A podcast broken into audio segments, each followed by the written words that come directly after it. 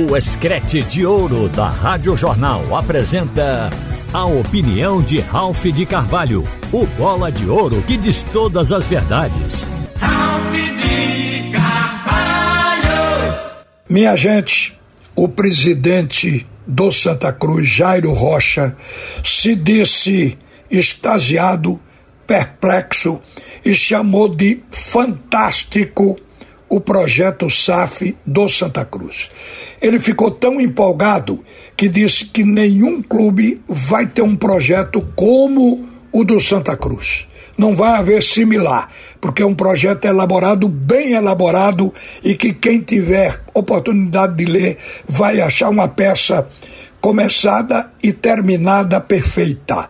Então, já que é assim, a gente aqui tem que fazer um alerta para o presidente para ele colocar esta redação que aí está, esse projeto que Antônio Luiz Neto deixou pronto, colocar para o conselho apreciar. Porque ele disse que a etapa seguinte vai ser a assinatura de um contrato vinculante. O que quer dizer isso? É um pré-contrato que estabelece que o comprador quer ficar com as ações e que o clube quer vender as ações a este comprador.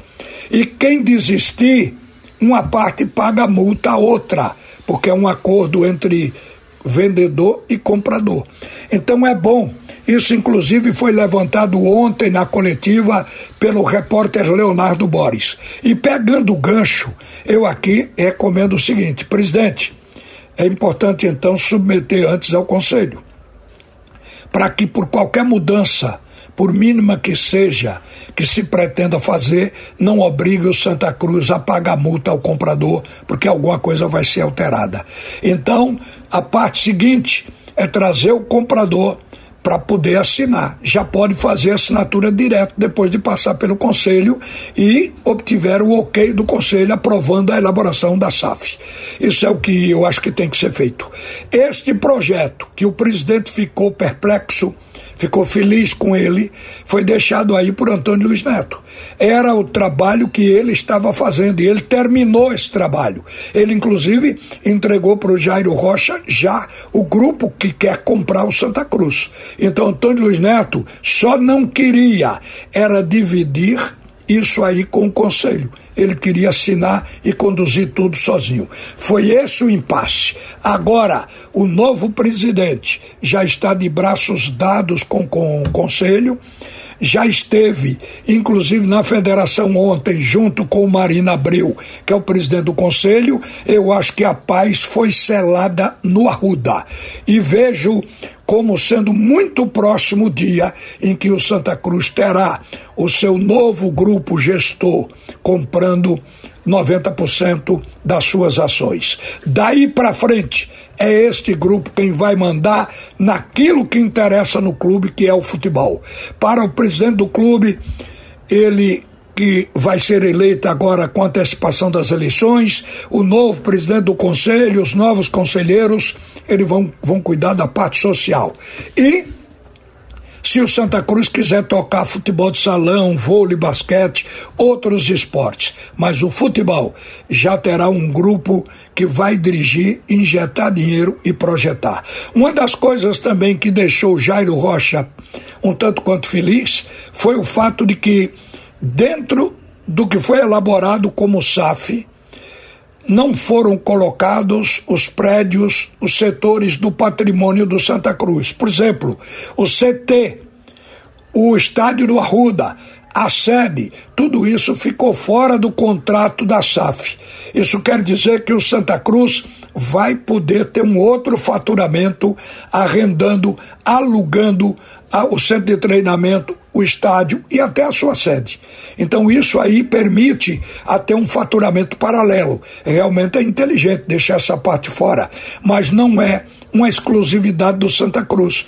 Outros clubes assim fizeram. O Cruzeiro cedeu o centro de treinamento, mas a sede e outros prédios que o Cruzeiro tem alugado no centro de Belo Horizonte ficaram fora da SAF com o Ronaldo Fenômeno. Não é uma coisa que só o Santa Cruz esteja fazendo, mas acredito que a elaboração da SAF da SAF foi perfeita, porque o entusiasmo do presidente foi grande. Outro assunto. Vanderlei Luxemburgo foi o 18º técnico da Série A a ser demitido este ano.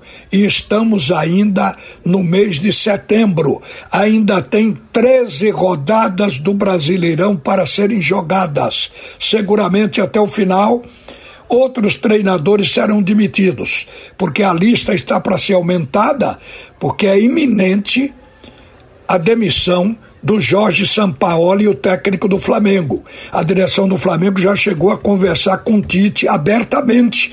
Isso aí é uma demissão explícita. Só que o Tite só vai falar à imprensa quando o Jorge Sampaoli deixar o Flamengo. O Tite, ele acompanha, ele tem uma linha ética e ele não vai falar antes do treinador atual ser demitido. Isso quer dizer que o 19 nono já está a caminho. E seguramente o Campeonato Brasileiro deste ano vai demitir mais do que demitiu o ano passado. No ano de 2022, foram demitidos 21 treinadores em 20 clubes, o que quer dizer que teve clube que demitiu mais de um treinador dentro da competição. Isso é o que se chama cultura do futebol brasileiro, minha gente. E por falar em Luxemburgo, ele hoje lançou nas redes sociais um vídeo onde ele está pedindo emprego ao Curitiba. Ele está dizendo que seria uma boa dirigir o Curitiba, porque o Curitiba tem uma gestão séria, profissional, embora o clube esteja na lanterna da Série A. Mas ele quer pegar o Curitiba para, em 13 rodadas, salvar a equipe paranaense do rebaixamento. O Vanderlei Luxemburgo não quer é ficar fora da vitrine da Série A. Ele quer pegar, seja quem for pela frente. O velho Luxa ficou muito tempo parado e desta vez ele está usando o marketing para não repetir. Uma boa tarde, minha gente. Volta Alexandre Costa no comando do assunto é futebol. Você ouviu a opinião de Ralph de Carvalho, o bola de ouro que diz todas as verdades.